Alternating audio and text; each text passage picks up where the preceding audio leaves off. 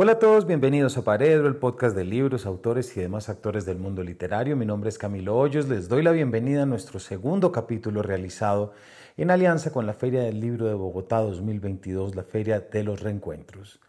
El nombre JJ Benítez es sin lugar a duda para muchos de ustedes un símbolo que hemos estado viendo en bibliotecas propias y ajenas durante, pues yo durante toda mi vida, pero los demás lectores mayores que yo a lo largo de 50 años, que son los que recientemente ha cumplido este periodista, escritor especializado en ufología y en una cantidad de mensajes que desde la publicación de Caballo de Troya han calado de manera muy profunda en un público lector no solamente español ni colombiano, sino prácticamente mundial. Nos invitaron para moderar una charla en la cual se presentaba la última biografía de JJ Benítez, titulada JJ Benítez desde el corazón, del periodista y presentador mexicano Antonio Erazo. Así es que estuvimos hablando con ellos en el marco de la Filbo 22 en Bogotá y pudimos escuchar ese mensaje que lleva 50 años Juan José Benítez diciéndole al mundo, que tiene que ver con una profunda convicción en la existencia de extraterrestres, en la posibilidad de viajes en el tiempo y por supuesto en aquello que para todos puede resultar tan llamativo como extraño y es la vida física después de la muerte. Todo esto a través de esa imagen que él se ha dedicado a recrear, si se quiere, o a brindarle al público, que es la imagen de un Jesús de Nazaret distinto al que nos han traído las escrituras y la iglesia. Paredro es un espacio de libros de todas las orillas y para todos los lectores, así que nos place mucho traer un autor que, como yo les digo, yo llevo viendo en múltiples bibliotecas a lo largo de muchos años y poder conocerlo y charlar con él y sobre todo traer esto que ha calado tan profundo en la sensibilidad e imaginación de tantos lectores, pues resultó una charla fascinante.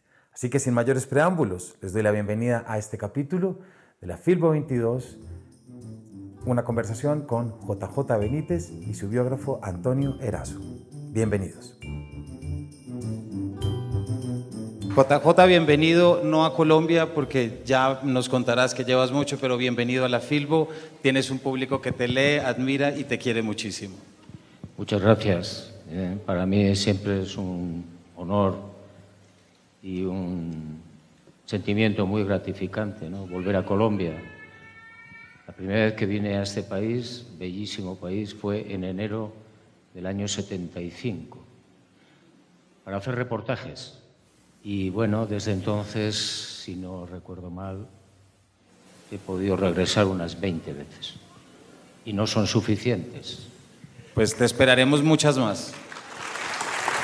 A ver, si si el Padre Azul me lo permite y está en mi contrato, pues espero que sí. Sobre eso, sobre eso estaremos hablando. Nos acompaña también Antonio Toño Erazo. Toño, bienvenido a la Filbo y a Bogotá. Te agradezco muchísimo, les agradezco a todos ustedes. Eh, sé que muchas de las personas que están aquí han escrito en las páginas y déjenme decirles que sí les hemos contestado nosotros personalmente y les agradezco que nos acompañen. Le agradezco a la editorial Cangrejo que tuvo la, la sencillez de verdad escucharme cuando quise hacer este libro. Es un libro que desde el año 2009 he querido realizar, pero no tenía la información suficiente. Y creo que todos ustedes se hicieron muchas preguntas y que nos han hecho a través de las redes sociales. Y las respuestas las encuentran ahí porque JJ Benítez eh, le hablé hace unos días y le dije que si quería venir y ¿saben lo que me contestó? Si es en Colombia, encantado. Estaremos hablando, por supuesto, sobre este libro de Antonio que se llama JJ Benítez desde el corazón, pero no vamos a perder también la oportunidad de hablar con JJ y preguntarle sobre cosas que muchos de ustedes ya tienen. Y sé que la pregunta que muchos están pensando es, ¿es verdad o no?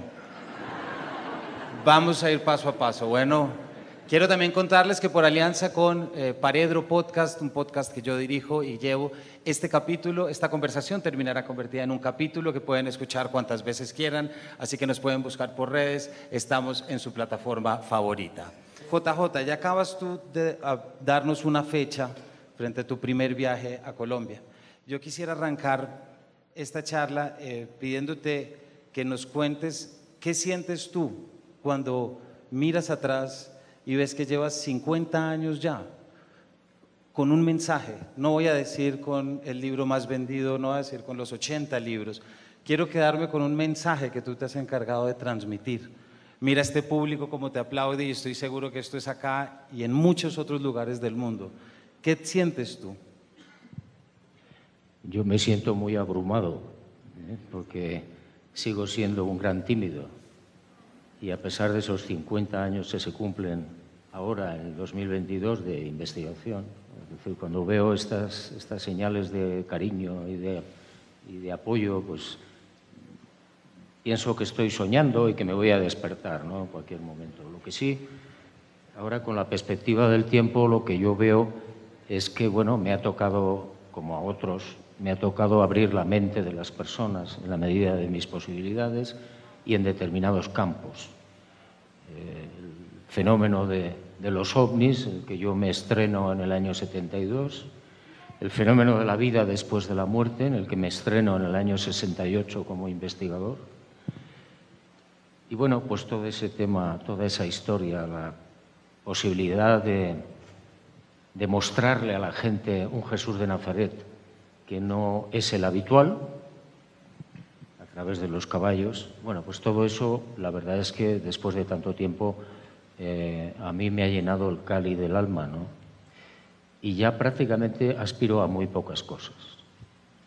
Si tú le pudieras decir algo a ese joven JJ Benítez que en el 68 coge su primera agenda o, cuando cae en cuenta que va de, que ya no va a ser Miguel Ángel, sino que va a ser periodista, si lo tuvieras al frente, ¿qué le dirías? Me callo. Me callo. No, bueno, yo creo que todo en la vida está perfectamente, mm, es mi, mi opinión, está perfectamente diseñado y organizado minuciosamente.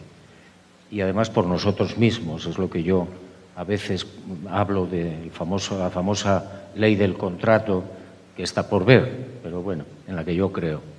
Y ahora me doy cuenta, con la perspectiva del tiempo, de que todo estaba minuciosamente organizado. Yo quería ser Miguel Ángel, mi padre no tenía recursos económicos para llevarme a la Escuela de Bellas Artes de Madrid, y un día, mientras pintaba un mural en el colegio, pues un profesor de literatura entró y me dijo, ¿tú quieres ser periodista? Y yo seguí pintando y le dije, ¿y eso qué es? Y me dijo, bueno, pues decir la verdad, contar la verdad. Bueno, a partir de ahí entré en la universidad y ahora entiendo cómo para determinados trabajos, para casi todos los trabajos, se necesita un periodo de entrenamiento en cualquier oficio. Y a mí me tocó estar pues en uno, dos, tres periódicos antes de que yo me enfrentara directamente al fenómeno ovni, ¿eh? año 72. Y lo encuentro lógico. ¿Por qué? Pues porque te tienes que entrenar para lo que sea. Tienes que aprender muchas cosas. Y bueno, pues ahí he, he seguido fiel a lo contratado y bueno, pues ahora en circunstancias eh, muy amargas. Bueno, como ustedes se dan cuenta, te darás cuenta, eh, JJ Benítez es un hombre muy sencillo, súper sentimental. Es algo que le nace del corazón. Cuando hicimos este libro, eh, que me permitió redactarlo, lo primero que me dijo es no lo quiero leer. Y no lo ha terminado de leer hasta hoy porque ha tenido la confianza que yo le agradezco de que un amigo de él pudiera hacerlo. Y sin su permiso, pero con el permiso del público, pusimos ahí mi viaje con el tercer mensajero. Ustedes consideran, y me imagino que sí, al igual que yo, que es el tercer mensajero quienes lo han leído. Él dice que no, por eso está entre comillas, pero yo digo que la persona que lleva un mensaje, pues es un mensajero. Y Malak, como ustedes dicen y como vienen los caballos. Entonces, esa sencillez que tiene JJ Benítez en su vida está reflejada aquí. Como él lo dice, está en una circunstancia ahora un poco triste, pero seguramente como sabedor del contrato va a salir muy bien a flote de esto, porque tiene que seguir y sigue investigando. Y hace 11 años le pregunté, ¿cuándo vas a parar de investigar? Me dijo, ya. Al otro año estaba investigando nuevamente. Pues Toño, aprovecho para pedirte que nos cuentes un poquito más de este libro, ¿cierto? Porque este libro representa, JJ, algo que yo creo que tú has vivido mucho y es el colegaje o hacer amigos por intereses en común, ¿cierto?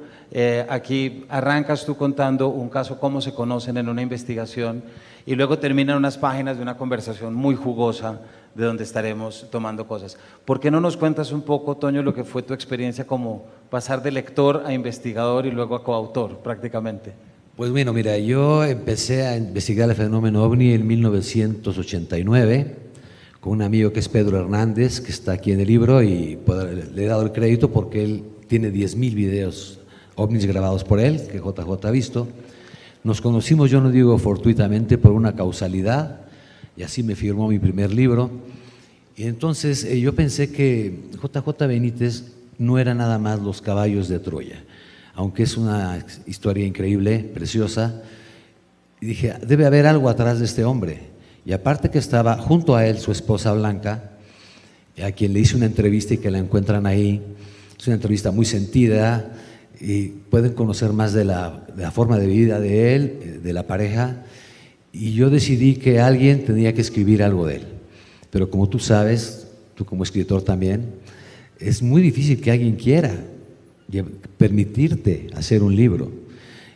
Y cuando es sobre tu persona, pues más. Y luego que lo publiquen es todavía más complicado. Hice este libro con recopilación de fotografías que fui tomando y les hago aquí una aclaración.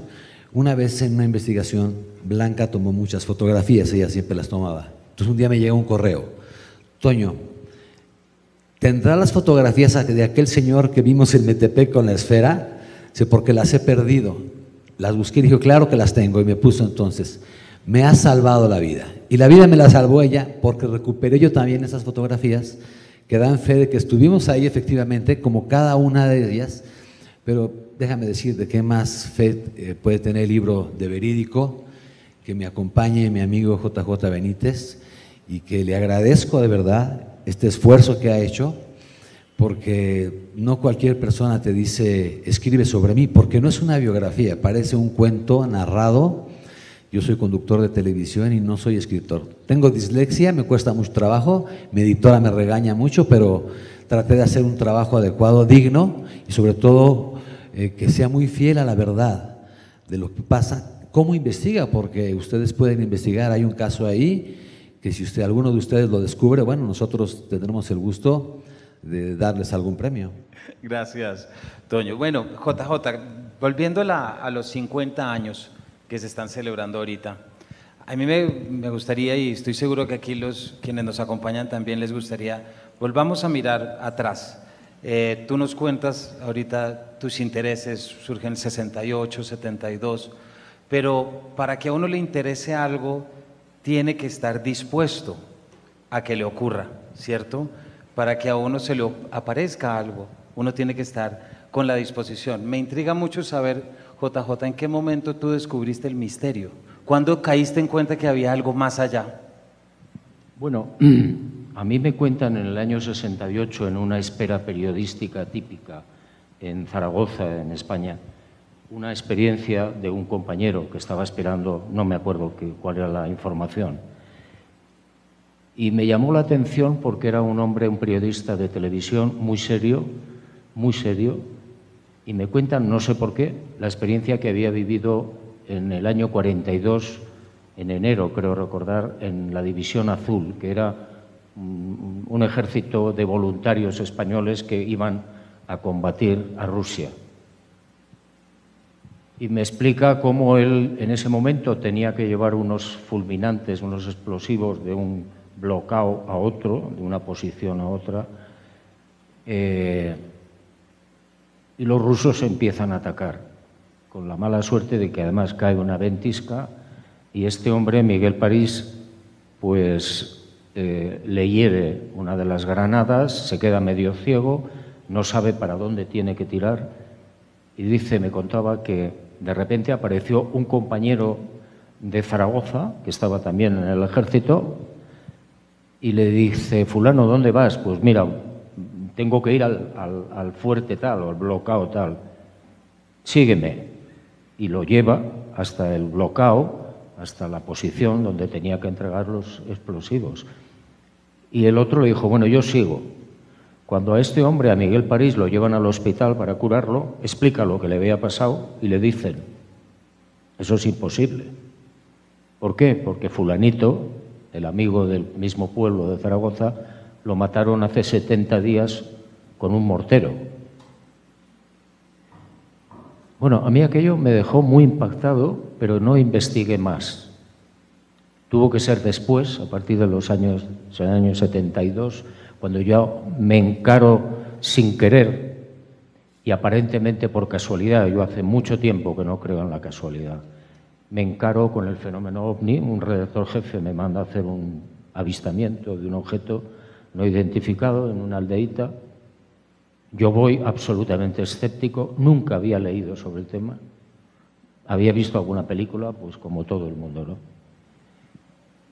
Y me quedé desconcertado, porque la gente, los vecinos de aquel pueblito, que eran campesinos, me contaron como un objeto muy extraño, en forma de gran cigarro de luz eh, blanca, muy brillante, silencioso, se colocó encima de la escuela del pueblo. Bueno, resumiendo, a mí me llamó mucho la atención porque no obedecía a nada conocido y empecé a pensar que había algo muy extraño. Y a partir de ahí, por pura curiosidad personal, me empecé a interesar por todos los casos del fenómeno ovni que se daban primero en, la región y después en España y después en el extranjero. Y un día me di cuenta de que el fenómeno era cierto era imposible que tanta gente estuviera mintiendo o inventando. Imposible. Y bueno, en el año 79, el Opus Dei me prohibió escribir sobre el fenómeno ovni en el periódico en el que yo trabajaba, que era la Gaceta del Norte. No me dieron ninguna explicación. Y tuve que tomar una decisión. O seguía la investigación o seguía en el periodismo. Yo no tenía recursos económicos y tomé la decisión de dejarlo todo y de seguir la investigación. ¿Por qué? Porque a mí ya me había motivado. Yo sabía que el fenómeno era real, que eran civilizaciones no humanas que nos están visitando, y yo quería saber más, quería ir más allá, quería investigar. Y bueno, pues firmé un contrato leonino con Place Janés, seis libros en un año. Me daban 300.000 pesetas, que no sé cuánto es al cambio, por libro entregado sin derechos. Y entregué cinco. No pude, con el sexto no pude.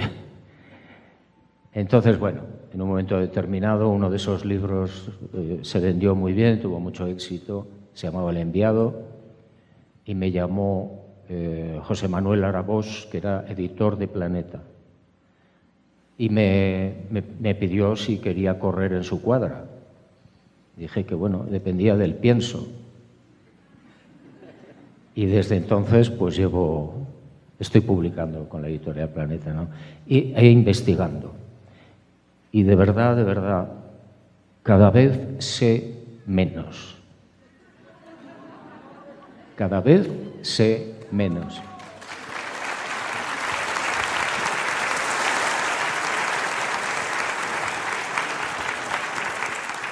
Juanjo, en el libro platicamos algo de eso, pero acabas de comentar algo que no está en el libro precisamente y que, bueno, el público se entere. Dices que tomaste la decisión de dejar el trabajo en el periódico para investigar. ¿Tú crees que realmente tomaste la decisión, que tuviste ese libre albedrío de acuerdo al contrato que tenemos firmado y que todos ellos conocen? Aparentemente tomé yo la decisión, pero ahora sé que no la tomé yo. La tomé, pero estaba escrito. Como está escrito en la vida de cualquier ser humano, lo que tiene y lo que no tiene que hacer. Sea quien sea, viva donde viva y desarrolle la actividad que desarrolle. Esa es una seguridad, una certeza y un convencimiento que no puedo demostrar al 100%, como es lógico, pero que a nivel íntimo estoy absolutamente seguro que es así. Porque además es lo lógico. Es decir, no tiene sentido que un mundo como este venga alguien que es absolutamente pobre, ciego, eh, bueno, lo que sea, salvo que haya algunas ventajas, entre comillas, que nosotros ahora no vemos, pero que existen, y que antes de nacer alguien elige ese tipo de vida. Ya sé que es indemostrable de momento y complicado, pero es la hipótesis de trabajo que a mí más me convence. Antes de nacer, eliges lo que sea y donde sea, minuciosamente, incluso la hora y el momento y la forma de morir. Y si están de acuerdo, y si estás de acuerdo, firma. Y cuando naces, te lo borran, para no descafeinar la experiencia, claro. Eso a mí me ha servido muchísimo porque me, me sirve para entender tantas y supuestas injusticias, tantos problemas en el mundo, tantas guerras, tantos... Me sirve, creo, para entenderlo mejor o un poco más. No sé lo que me habías preguntado. No importa. Juanjo, por este contrato del que nos hablas, eh, quiero tomar una frase que aparece en las entrevistas y que nos acabas de decir, porque la veo llena de sentido. Es por esto que tú no crees en las casualidades. Yo no creo en las casualidades desde hace muchísimos años, porque empecé a darme cuenta de que era casi imposible desde el punto de vista matemático que ocurriera lo que ocurría. De hecho, yo empecé a escribir un libro que nunca se ha publicado, que se titula El experimento. Y es llevar un diario de mil días. Mil días, un diario, donde yo anoto todo lo que me ocurre minuciosamente. Y cuando aparece una casualidad, lo pongo en rojo y te quedas absolutamente asombrado de cómo en todas las vidas, en todas, de cualquier ser humano, no sé si me equivocaré, pero hay como poco dos, tres, cuatro casualidades al día. Eso no es consecuencia del azar. Eso es una programación. Se nos escapa. Yo creo en la divinidad, no soy religioso, no practico ninguna religión, pero creo en, en el Padre Azul, por supuesto, y, en Jesús de Nazaret, ¿no? Muchas gracias. Y yo creo que todo eso está tan bien organizado que se nos escapa. Tenemos un cerebro más o menos de 1.400 centímetros cúbicos y, y el pobre hace lo que puede. Se nos escapan muchas cosas. La realidad no es esta. Esto es una experiencia que estamos viviendo. Pero la realidad no es esta. Y cuando mueres, vuelves a casa. Entonces, conclusión, todo está minuciosamente organizado. Y aunque no lo entiendo, organizado para el bien. No lo entiendo. Juanjo, hay algo que lo veo aquí en la fotografía y que muchos de los que están acá también tienen un referente, que a mí me parece que tiene es un símbolo muy importante, que es tu chaleco, tu chaleco multibolsillo.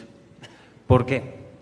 Porque ese es el atuendo que no utiliza el escritor sentado en una silla frente a un computador. El chaleco es, lo utiliza quien va al territorio, quien va a buscar. Tú has tenido una combinación entre la práctica de escritura. En el libro aparece unas jornadas entre 6 y 12, 6 de la mañana y 12 del día, y luego retomar de 4 a 6 más o menos, pues ya ustedes lo, lo verán. Pero lo que tú nos cuentas y el mensaje que tú traes no puede surgir únicamente de leer y de escribir. No, no. ¿Por qué no nos cuentas cómo trabajas tú? Evidentemente, bueno, pues desde el principio prácticamente la mecánica es, era muy simple.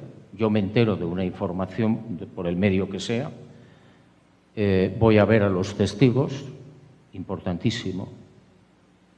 Los interrogo, hablo con ellos, me cuentan lo que ha sucedido y si hay pruebas, si hay muestras del paso de esas naves, por ejemplo, en el terreno, recojo toda la información posible, todas las muestras y pongo toda esa información en manos de quien lo puede analizar, que normalmente son la universidad, ¿eh? los científicos, sin que yo les cuente absolutamente nada, para no condicionarlos.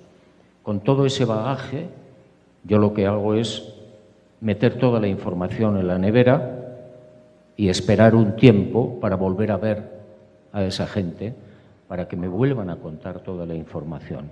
Eso exige tiempo, viajar, esfuerzo, bueno, constantemente. Cuando ya no investigo, cuando estoy en casa, procuro que durante mucho tiempo, antes de ponerme a escribir, yo haya reflexionado sobre lo que ha ocurrido en tal sitio, tal caso, tales personas, sea del tema que sea, sea del fenómeno ovni o sea de la muerte, de la vida después de la muerte o lo que sea. Es un proceso absolutamente necesario. No puedes ponerte a escribir sin tener un mínimo de garantías de que lo que tú estás investigando puede ser cierto. Y aún así no tienes nunca la seguridad, o yo no la tengo al 100%. En cuanto a los viajes, es un poco la mecánica. ¿eh? Blanca se la llevaban los demonios porque yo estaba constantemente viajando. Y claro, es complicado, es difícil, es duro. Eh, muchas veces no te apetece moverte de casa, ¿no? Pero ese afán. Yo he ganado mucho dinero con los libros, mucho, y me lo he gastado todo. Todo. y me lo he gastado en nuevas investigaciones. Bueno, y cuando estoy en casa y estoy escribiendo, pues la mecánica es, bueno, antes era peor. Yo trabajaba desde por la mañanita temprano, almorzaba y continuaba por la tarde-noche hasta que estaba exhausto. Ahora ya intento racionalizar un poco más, entonces cuando escribo me levanto a las cinco y media aproximadamente, me pongo a escribir a las seis, seis y cuarto, hasta las 12 más o menos que tengo que hacer los recaos. Tengo que ir a la compra, al banco, a no sé qué, a la farmacia. Y por la tarde lo que hago es preparar los guiones del día siguiente, de lo que esté escribiendo, leer todo lo que pueda y corregir lo que he escrito por la mañana. Y a las ocho y media, ocho y veinte, leo la prensa. Imagínense ustedes a las 8 y 20 de la noche, ¿para qué te sirve leer la prensa? Pero bueno, me tomo un culín de whisky, ceno y a la cama. Eso es, eh, digamos, lo que hago cuando estoy en casa escribiendo. Y cuando estoy investigando, pues depende. Depende de dónde tengas que ir y, cuál sea el tema. Yo aquí quisiera intervenir, si me lo permites. Fíjense que en las investigaciones eh, nosotros vamos a ver a X persona. Pero si esa persona dice, es que fulano también lo vio, me dice, ahora vamos a buscarlo. Y esa persona otra vive en otro lugar. Entonces lo que tratamos de hacer es concentrarlas para que platiquen. Pero así como todos ustedes tienen casos que contarle, le cuentan más cosas y una investigación que tenemos para un día o para dos se empieza a prolongar. Nuestra base normalmente es la ciudad de Toluca y regresamos al lugar en muchas ocasiones y yo le digo, si es, hoy tenemos la tarde libre. Oye, es que el maestro aquel mencionó a una enfermera. La podemos localizar, la localizamos y vamos a ver a una persona más y así es una cadena. Pero quiero retomar algo tuyo. En el libro yo comento algo del chaleco también, no sé por qué los periodistas somos tan metiches. Y teniendo a JJ Benítez, se me ocurrió preguntarle lo mismo. Y le dije a Blanca, traía un chaleco desgastado, color khaki, multibolsas, donde sacaba una navajita, ahí lo platico, y le digo, oye Blanca, ¿crees que le gustaría que yo le regalara un chaleco a JJ Benítez? Y me dice, no hombre, que tiene muchos. Y la última vez me dijo, si quieres yo te regalo uno que los tiene todos ahí. o sea, para que vean ustedes un poco la parte humana de él. y que tiene todo un essay en la libreta de campo, donde él dibuja y escribe, es algo impresionante que de ahí vaya a surgir un libro. Vamos en el coche manejando y platicando y va escribiendo. Y se le ocurre algo y lo escribe. Entonces, es una mecánica de trabajo de 24 horas. Y así como tú eres un gran lector que has estudiado muchísimo la literatura, bueno, hay personas que pueden escribir y por eso es que no cualquiera puede dar un mensaje. Todo a través de tu medio de comunicación, yo a través del mío, podemos expresarnos y ahora la gente que también con la tecnología se puede expresar. Pero quien escribe una máquina de escribir normal, mecánica, que tiene que utilizar libros para documentarse mientras escribe y pone, no sé, 100 pies de página, que a veces, eh, como en el caballo 2, son más los pies de página que libro, que es muy difícil de leer. Les pasó a todos, ¿verdad? Eh, entonces, imagínense poder hacer esa labor. Yo le pregunto a él eso en el libro y le digo, si yo tuviera que copiar el caballo 9, copiarlo, en seis meses no puedo hacerlo. ¿Cómo es que lo puede escribir y sacar esta información? Y me dice claramente, la información de dónde te llega. Y él hace de allá, o sea que ustedes sabrán. Gracias, Toño. A mí me intriga mucho eso, JJ, fíjate. Eh, aquí aparece y tú mencionas como uno de esos primeros novelistas que te movieron la imaginación fue Julio Verne. Y luego tienes un libro sobre Julio Verne. A mí me intriga mucho el JJ Benítez lector. ¿Tú qué lees? Es decir, ¿qué libro tienes en este momento en la maleta o en, el que trajiste? Porque todo lo que has contado, ¿cómo ha sido tu conexión con la lectura? Bueno, es muy, es muy complejo, muy largo, como todo el mundo que lee, ¿no? Yo empecé a leer cuando tendría siete años, por ahí. Cayó en mis manos 20.000 leguas de viaje submarino del maestro Gabriel Verne y yo me acuerdo de aquellos inviernos en Pamplona muy fríos, alrededor, pegadito a una estufa pintada de purpurina, de leña, donde se me ponían las orejas y la imaginación absolutamente rojas, leyendo este. Y me quedé sorprendido porque acabé el libro sin una sola salpicadura. Bueno, ese fue un poco el arranque, ¿no? Me fascinó yo no tenía dinero para comprarme libros y un día encontré una colección de Tarzán. Y tuve para el primer libro, pero no para los siguientes. Y entonces no se me ocurrió mejor idea que sisarle a mi supuesta madre. Y entonces me mandaba los recaos y me quedaba con algo. No mucho, pero bueno. Y con eso me compraba los libros de Tarzán. Después empecé a, leer todo lo que eh, caía en mis manos, fuera literatura, fueran viajes. Después, ya cuando me meto en la investigación, procuro leer mucho libro técnico sobre la materia que esté desarrollando en ese momento la investigación. Hay cientos de libros de, la vida después de la vida, del fenómeno ovni, de, la astronomía. y de vez en cuando procuro saltar a la literatura pura y dura, porque lo necesito, necesito oxígeno. Y bueno, pues ahora no me van a creer, pero estoy por la página 12 de este libro, porque lo he visto físicamente antes de ayer. Yo le decía, oye, ya lo leíste, eh, me daría mucha pena o apuro, como dice él, que, que no estuviera algo correcto de lo que tú y yo platicamos de lo que yo he percibido, porque el libro este lo hice de memoria 100%, yo no escribo como él. No me acuerdo qué desayuné en la mañana, pero sí, sí me acuerdo de cosas de hace algunos años y le he dado algunos libros y en la mañana me dice ya lo he leído. Y yo le dije, bueno, pues este libro, como decimos en México, ni a melón le vas a ver, pero apenas va en la página 12 y ya no sé, yo no sé qué te ha parecido hasta ahí. Prometo leerlo, ¿eh? Juanjo, hay un tema que, para que entremos ya en tu materia, digamos, en tu obra, eh, hay un tema que me intriga mucho y sé que aquí muchos de quienes nos acompañan también.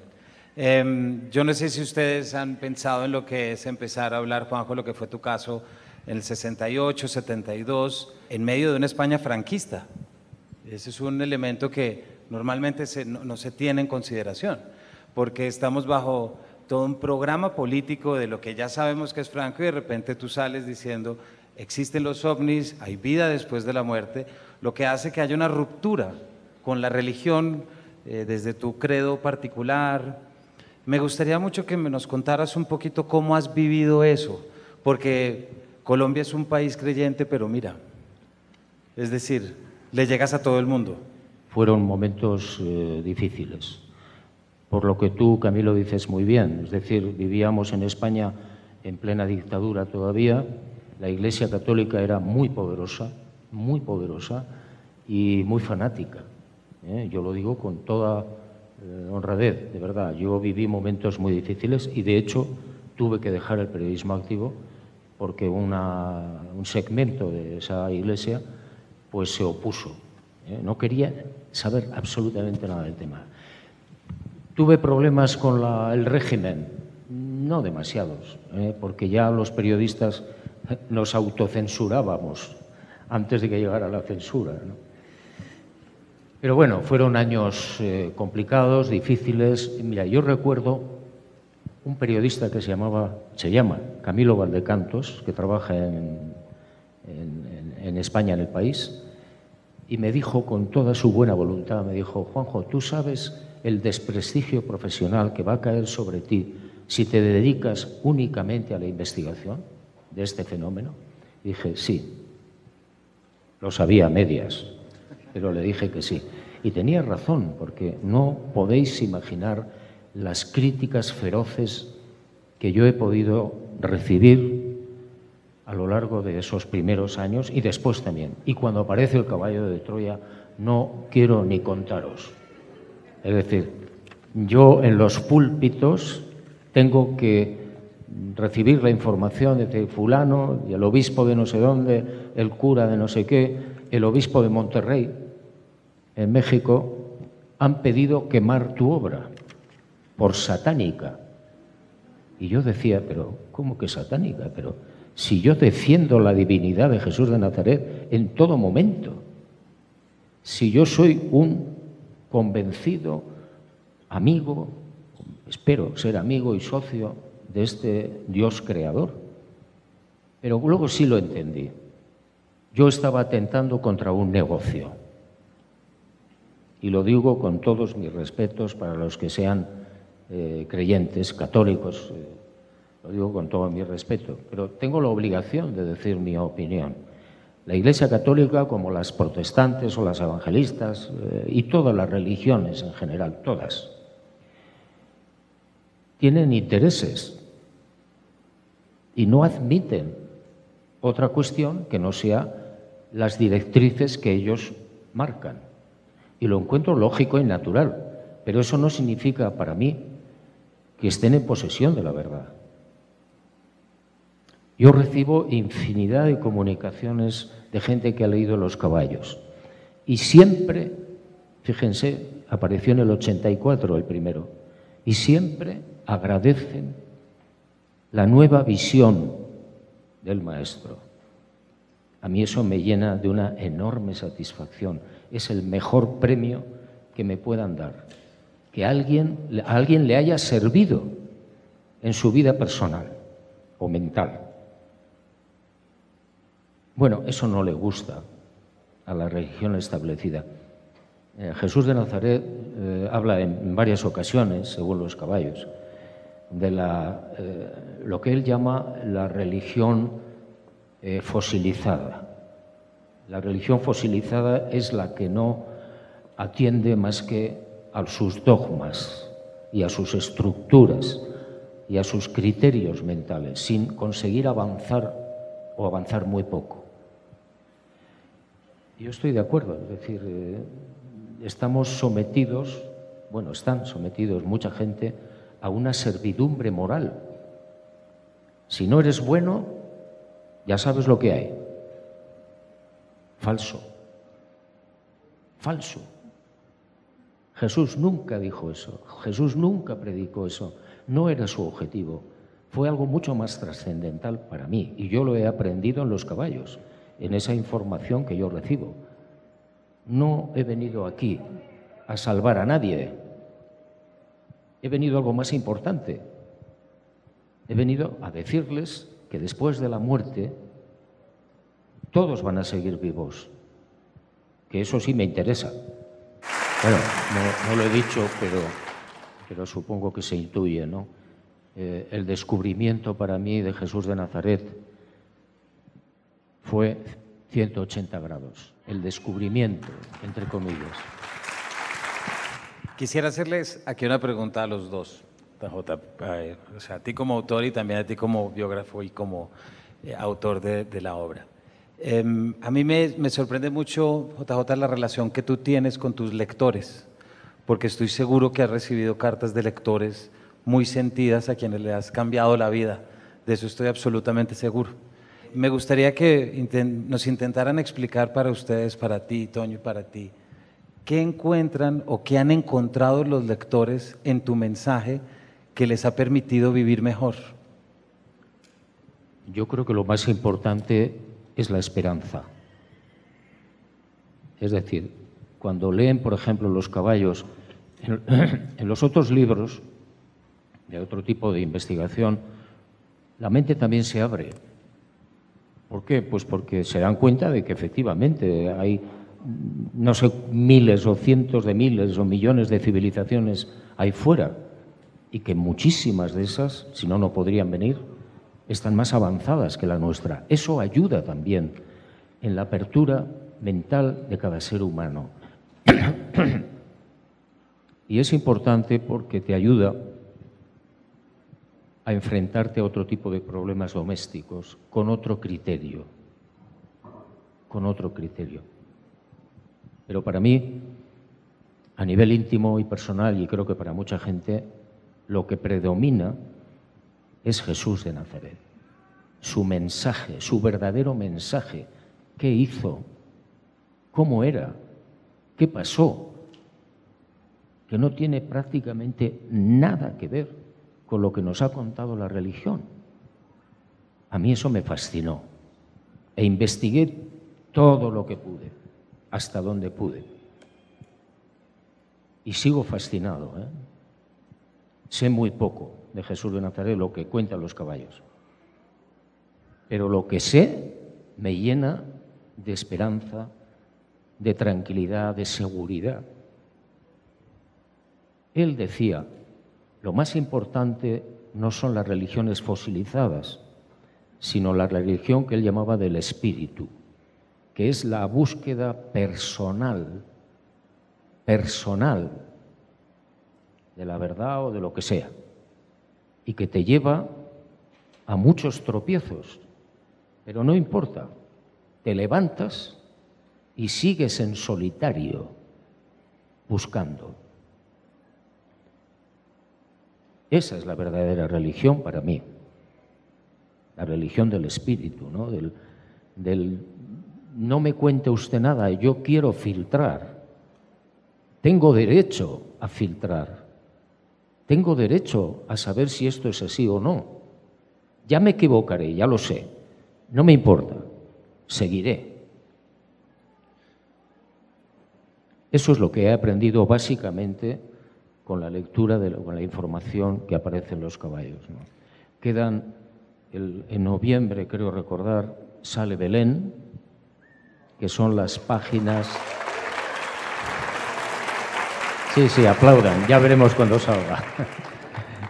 Es un, es un, son las páginas que hubo que sacar por exigencias de la editorial, porque El Caballo 9 era, bueno, es un libro muy grande, muy pesado. Y luego, no sé exactamente cuándo, saldría El Caballo 13 y último que es Rayo Negro. Rayo Negro. Pero no sé cuándo. No, no depende de mí. Pues yo retomando ahora, eh, a mí me toca platicar con, con JJ lo que ustedes piensan retomando tu pregunta. Entonces, si a las personas que están aquí y los que escriben, ya sea cartas o ahora por los medios, todos dicen, el 100% que los libros de JJ Benítez les han cambiado la vida. Y creo que se las han cambiado por una razón muy sencilla. Porque tenemos a un Jesús de Nazaret que no es castigador, no es justiciero, no es domador y no ordena a nadie. Es un Jesús de Nazaret que es puro amor. Y muchas de las personas a veces en nuestra desesperación, estando en cualquier religión, pedimos cosas a Dios, de cualquier religión. Entonces, Dios mío, ayer lo platicamos en la noche, quiero un trabajo. Y el jefe se muere de risa porque te dice, búscalo, yo que sea, a mí no me importa. O, Dios mío, quiero por favor salud. Y, o quiero por favor esto. Y comienzan a pedirle cosas. Y no van a encontrar muchas veces que lo obtengan si no lo buscan. Cuando tú le pides cosas al jefe, él se ríe. Ese es un chiste para él porque tiene cosas más importantes que hacer. Entonces, cuando ustedes, o yo, o ustedes, encontramos a un Dios que nos da esa libertad de creer que las cosas son como tienen que ser y que Él está ahí presente, entonces nos sentimos bien, porque ya no dependemos de un milagro. El milagro es creer en los milagros. Realmente lo que nosotros debemos pedir, si es que podemos pedir, es aceptación y entendimiento, porque como dice Juanjo, las cosas van a ser como son, y de cada caída hay que levantarte. Cuando tú tienes un problema, al paso del tiempo, si lo logras, si logras vivir, porque el tiempo en el futuro no existe realmente, podemos caer muertos aquí, al paso del tiempo, ese problema te da risa, porque lo resolviste, y lo que era triste, o lo que era malo que tú creías en el momento ahora es bueno, porque es una experiencia. Me corrieron del trabajo y ganabas X cantidad. Bueno, ahora tienes un mejor trabajo, ahora te va mejor o ahora haces lo que quieras. Para poder hacer lo que quieres, tienes a veces que dejar algo, soltar. Para poder hacer este libro, dejé el trabajo un año y bueno, Diosito que es tan bueno y que viste a los pajaritos no me dejó morirme de hambre, pero sí requiere, aunque sea un libro de pocas páginas, toda tu atención. ¿Y por qué lo haces? Porque tienes un sueño y lo quieres llevar a la realidad. Y si ustedes, con lo que me dicen en todos sus mensajes para Juan José, es cierto, pues estoy convencido de que todas las personas que están aquí tienen la mente muy abierta y son muy libres, muy libres, y creen en un Jesús de Nazaret muy bueno y que está ahí presente. Gracias.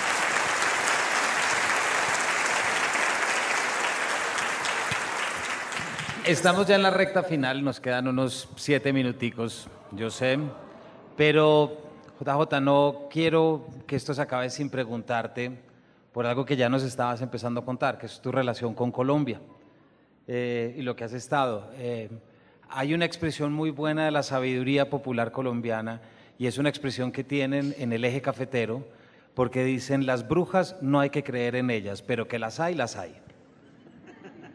Es la mejor manera de resolver una cantidad de cosas.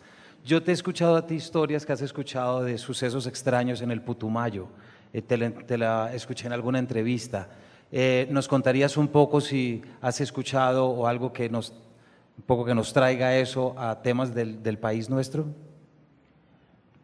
No sé cuántos casos habré investigado en Colombia, pero seguramente son más de 50. Y bueno, tengo muchos recuerdos de casos muy interesantes ahí en esa zona del sur. Hay entradas y salidas de objetos de lagos y de lagunas y de encuentros con tripulantes, ¿no? y de encuentros y de secuestros. ¿eh? Bueno, si el caso es auténtico, es interesante siempre. ¿no? no sabría decirte cuál de los casos me llamó más la atención, porque son muchos, muchísimos. Y eso pasa en todo el mundo. ¿eh? Mira, yo recuerdo la primera vez que vine, mm, me impactó mucho de Colombia otra cosa. En ese año 75 yo fui a visitar la Catedral de la Sal y me quedé impactadísimo. Impactadísimo. Y yo tengo el recuerdo de Colombia a través de la Catedral de la Sal. Y por supuesto de las colombianas, claro.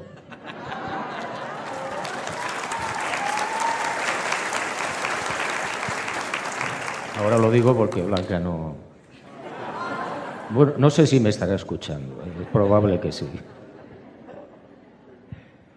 No, en Colombia han pasado cosas espectaculares. Aquí en la sala hay una familia con la que yo hablé en su momento, que tuvo un encuentro doble de varios de sus miembros con un ser gigante. Y al mismo tiempo el resto de la familia que estaba en otro lugar de Colombia, pues vieron también, tuvieron una serie de experiencias muy curiosas. Pero es que son muchísimos casos. Miren, yo tengo en mis archivos aproximadamente unos 3.000 casos de encuentros con humanoides en todo el mundo. Y tengo una mínima, mínima parte de lo que hay. Yo siempre digo, cuando sale a la luz pública o la prensa, eh, bueno, pues los norteamericanos, el Pentágono, reconocen que el tema ovni es cierto y que unos pilotos de la Navy han visto no sé qué y lo han filmado y tal. Yo digo, bueno, sí, de acuerdo, correcto. Pero saque usted lo que se estrelló en julio de 1947 en Nuevo México, en Roswell. Y ya está, y se acabaron las dudas, las polémicas y los problemas. No creo que lo hagan, porque sería reconocer que han estado ocultando el tema durante 70 y muchos años, ¿eh? desde la Segunda Guerra Mundial prácticamente. No pueden ustedes imaginar cómo nos mienten todos, todos los militares del mundo, sean norteamericanos, colombianos, españoles o, rusos. Nos están ocultando la verdad constantemente. Si simplemente sacaran a la luz la nave estrellada en Roswell y las cuatro criaturas pequeñas que iban allí, se acabó el problema. Pero claro, yo entiendo que eso desestabilizaría a la sociedad humana, porque habría que hacer muchas preguntas. Si esa civilización es superior a la nuestra en miles de años, los que sean, ¿tienen el mismo Dios? ¿Existe Dios? ¿Qué hacemos con todas las grandes religiones monoteístas? Donde hay millones de personas que creen de buena fe en lo que dice esa religión. Habría que revisarlo todo y eso al final nos llevaría a un enfrentamiento entre nosotros. Por tanto, no justifico la actitud de los militares, pero la entiendo. JJ, para cerrar, me gustaría que nos dejaras aquí en el auditorio y a todo este público, déjanos una palabra, una frase, una idea algo que quieres que estos oyentes que estamos se lleven de esta charla tan rica que tuvimos? Pues lo único que se me ocurre es que no pierdan ustedes la esperanza. A pesar de todo lo que estamos viviendo, el futuro es maravilloso. Ya sé que no es comprensible, pero créanme, el futuro es espléndido. Muchas gracias. Muchísimas gracias. No olviden y ya saben dónde encontrar el libro que, del que estamos hablando hoy, JJ Benítez desde el corazón, con Antonio Erazo. Antonio, muchísimas gracias por habernos acompañado. Pues yo te doy las gracias a ti por tu sencillez. Fíjense que rápidamente les diré, cuando alguna persona tiene muchos conocimientos, aquí tenemos a dos ejemplos, eh, a veces las personas creen que saben mucho y entonces las, la soberbia nos comienza a rebasar. Como cuando yo empecé a salir en la tele, tenía 19 años y crees que eres el número uno. Pero cuando empiezas a aprender un poquito y tienen la preparación que tienes tú, Camilo, muchas gracias, Juanjo, entonces la sencillez es lo que se convierte en tu vida. Y yo como, como escritor de este libro, que les decía es más que una, una biografía, es una historia, una narración, te doy las gracias te doy las gracias por tu sana crítica, que seguramente encontrarás muchas cosas con tanto que has leído. Gracias al público que escribió y que vino desde muchísimos lados y que, bueno, no les fallamos. Yo les dije que iba a estar y sí está aquí. Gracias, muchas gracias. Y por supuesto, JJ, muchas gracias por haber estado aquí con nosotros en la Filbo, en este espacio. Como ves, aquí te leemos mucho y te queremos mucho. Muchísimas gracias. Muchísimas gracias. Espero que nos volvamos a ver pronto. Muchísimas gracias, mi nombre es Camilo Hoyos.